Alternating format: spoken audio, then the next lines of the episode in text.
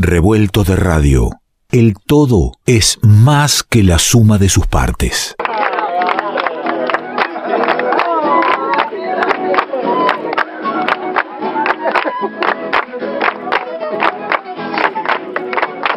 Encuentro Cultural San Antonio de Arredondo, Córdoba.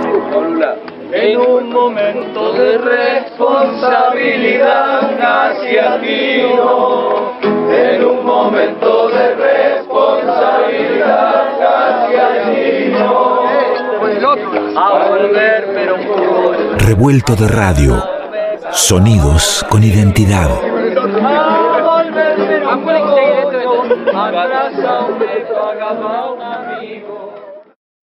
Programa especial de este revuelto, ¿eh? un programa hecho en aislamiento, desde casa y compartiendo igual con todo gusto los ingredientes que cada semana preparamos en, en tiempos muy particulares de pandemia, pero también muy especiales en, las fechas. Estamos próximos al 24 de marzo, que será muy especial, que seguramente no, no, no podremos marchar como cada año, encontrarnos, aunque nos vamos a encontrar en el compromiso y en la lucha de siempre por memoria, verdad y justicia. Siempre que llegan estas fechas uno tiene presente y cerca a, muchos amigos, en particular al querido Eduardo Nachman, que le mando un, saludo grande, pero también a tantos músicos, artistas, eh, periodistas, eh, mucha gente que, ha sufrido muy, muy en carne propia lo que fue la dictadura genocida que, que vivió nuestra patria. Y nos gusta no olvidar, y para no olvidar, nos fascina el compromiso, la lucha y la palabra de Nora Cortiñas. Te quería contar que hay una nota que me crucé en la web hace, hace poquito de cosecha roja y que la quiero recomendar porque es muy hermosa, es muy hermosa desde, ah. desde lo que cuenta, desde la historia y desde la, imagen, la fotografía. Y a quien escuchás ahí, nomás atrás, es la protagonista de esa nota eh, que, que, la han hecho tan linda. Es nada menos que, que Norita Cortiña si la tenemos en línea. ¿Cómo estás? Bueno, ¿qué decís? ¿Qué decís? Estamos este, en una emergencia y tenemos que mostrar toda la solidaridad que somos, este, somos de dar los argentinos. Vos sabés que esa nota que, me gustó tanto, que, empieza nombrando ¿no? a Norita Cortines haciendo cosas en lugares y, detalla algunos, ¿no? en el escenario del 8M junto a los trabajadores del Hospital Posadas, eh, los trabajadores de PepsiCo, con Lula en Brasil, con los Maldonado en Esquel en la ronda de los jueves, jugando ah, al fútbol. Escrachando a Chegolán, este, con el pañuelo verde, con el pañuelo blanco. Y, y, me preguntaba, eh, Nora, ¿y, cómo son ahora estos días frente a... Eh, debe ser algo muy nuevo para vos estar en casa. Eh, bueno, es nuevo este, y al mismo tiempo este, quizá eh, es un modo de, de, estar un poco, viste, más adentro de mi casa este, y viendo más de cerca todo de una manera especial. Nadie cree que estoy en mi casa quietita, nadie me llaman al directo de mi familia a ver si atiendo. este, Así que no, los amigos, todos me llaman muy preocupados, pero ¿sabes qué pasa? Esto es serio, esto lo que estamos viendo que está pasando en otros países también, acá eh, despertamos un poquito tarde o despertó la pandemia un poquito más tarde pero después de ver nuestros amigos que nos llaman de Italia, de España, yo tenía viaje a Barcelona esta mm. semana tenía un viaje y lo suspendí antes de que se viniera el, tsunami este, ¿sabes? Yo ya decía, no, no voy a ir, esto este, es visa serio, ¿no? Así que menos mal y lo suspendí, tenía un viaje a Bahía Blanca también para presentar el libro, la biografía, y también eh, llamé a mi médico, ¿qué hago? No, no, vos no debés ir, no debés, bueno, viste, hubo alertas.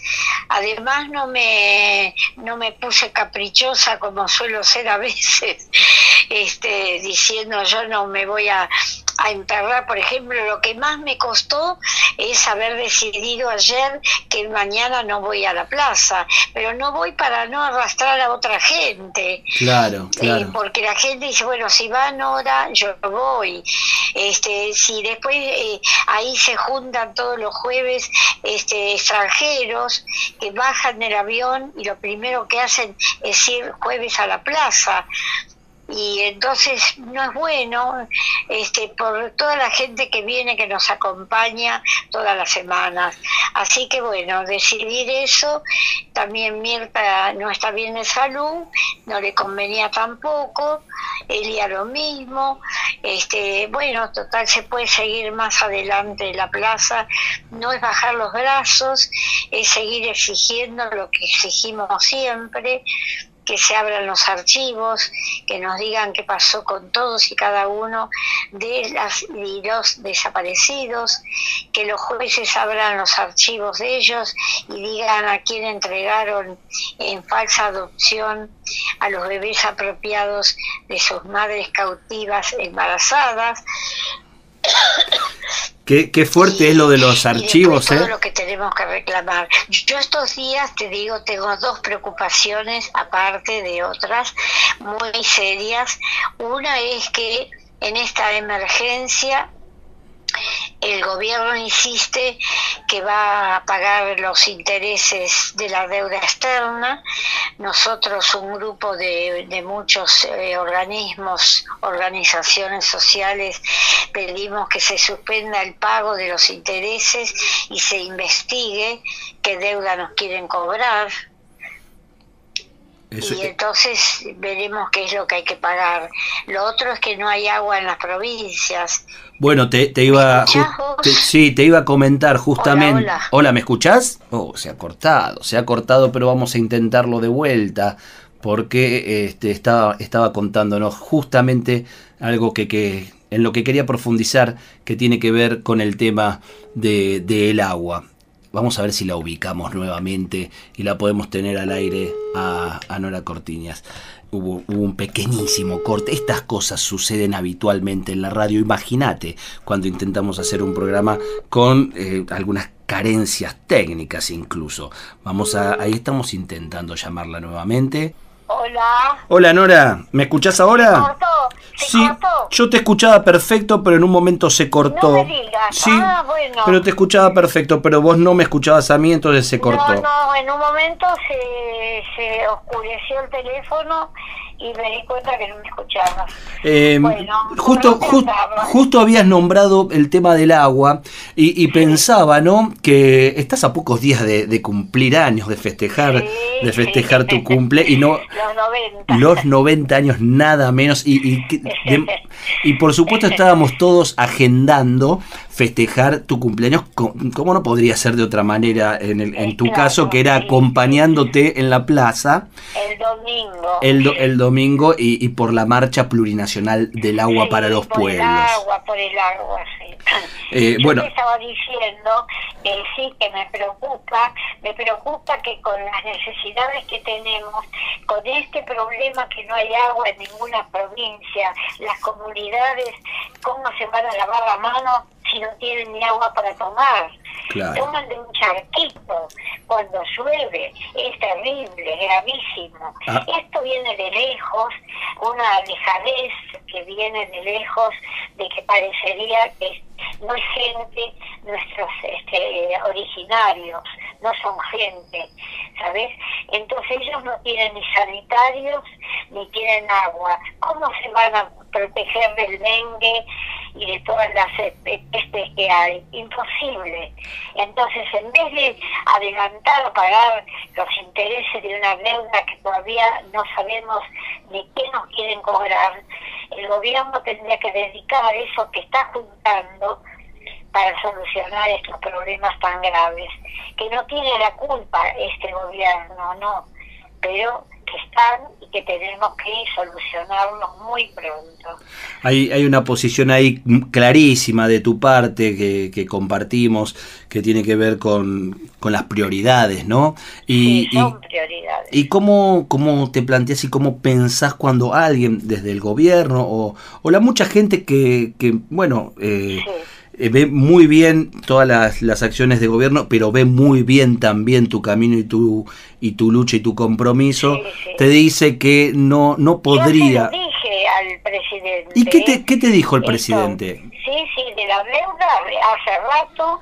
Además, estamos en un grupo muy grande de que nos hemos ido juntando a través justamente de ver el, peligro que sería pagar estos intereses de una deuda que no contrajo el pueblo.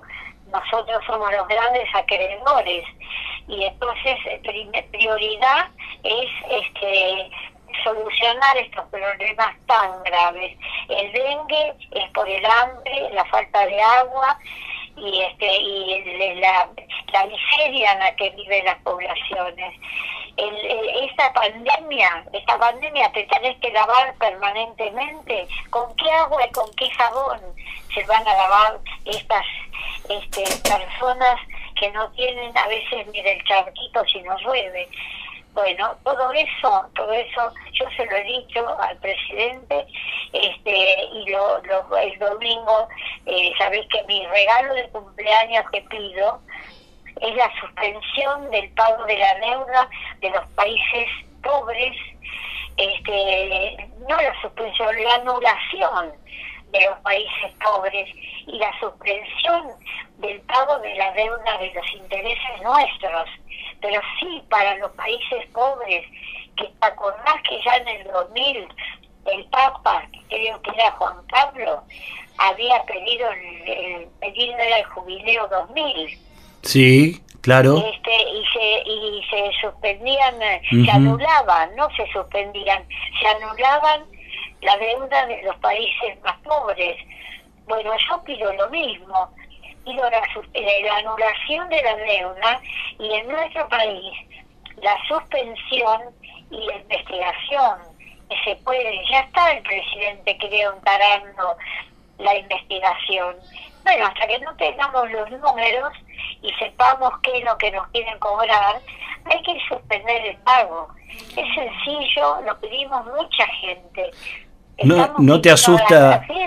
¿eh? No te asustan ahorita para nada ese término que anda dando vueltas por todos lados, que es la correlación de fuerzas, ¿no? Que, que no se puede suspender un pago porque es, las consecuencias. Se ha suspendido en el año 2001, 2000, se ha suspendido anteriormente cuando se suspendió, el país creció, no, no, nos, no nos ahorcaron no vino esas palabras que dicen eh, al cese de la deuda, ¿cómo es la palabra esta? Que viene el... El default, el default. El default, el default. No es así, no es así. Que se puede suspender el pago y este dejar para cuando el país este recobró su alimento en la mesa de la, de la gente, cuando el país repuso todo mira los hospitales, los hospitales vienen con un atraso que nos agarra la pandemia y sabéis muy bien que si hay 20 personas que necesitan entubarse, si hay 10 eligen a quién tienen que dejar morir, querido, ahora, ¿eh? Sí, sí, ahora. sí. sí. pasa? Bueno, entonces imagínate, ¿cómo nos vamos a hacer solidarios entre nosotros mismos? Pero tenemos que tener los elementos también. Es, Entonces, eh, eso hay que reponer. No es alocado, te digo, ¿eh? No es alocado. No, ya pero... pasó, ya pasó, no solamente en la Argentina, sino te digo que inclusive hace décadas en Alemania, al final de la guerra, no paramos, el pueblo se muere de hambre.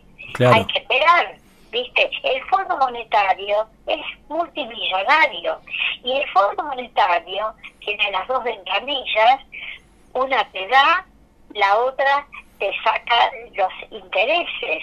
¿Y qué pasa? No le interesa si vos no le pagás la deuda. No, no, quiere que le pagues los intereses.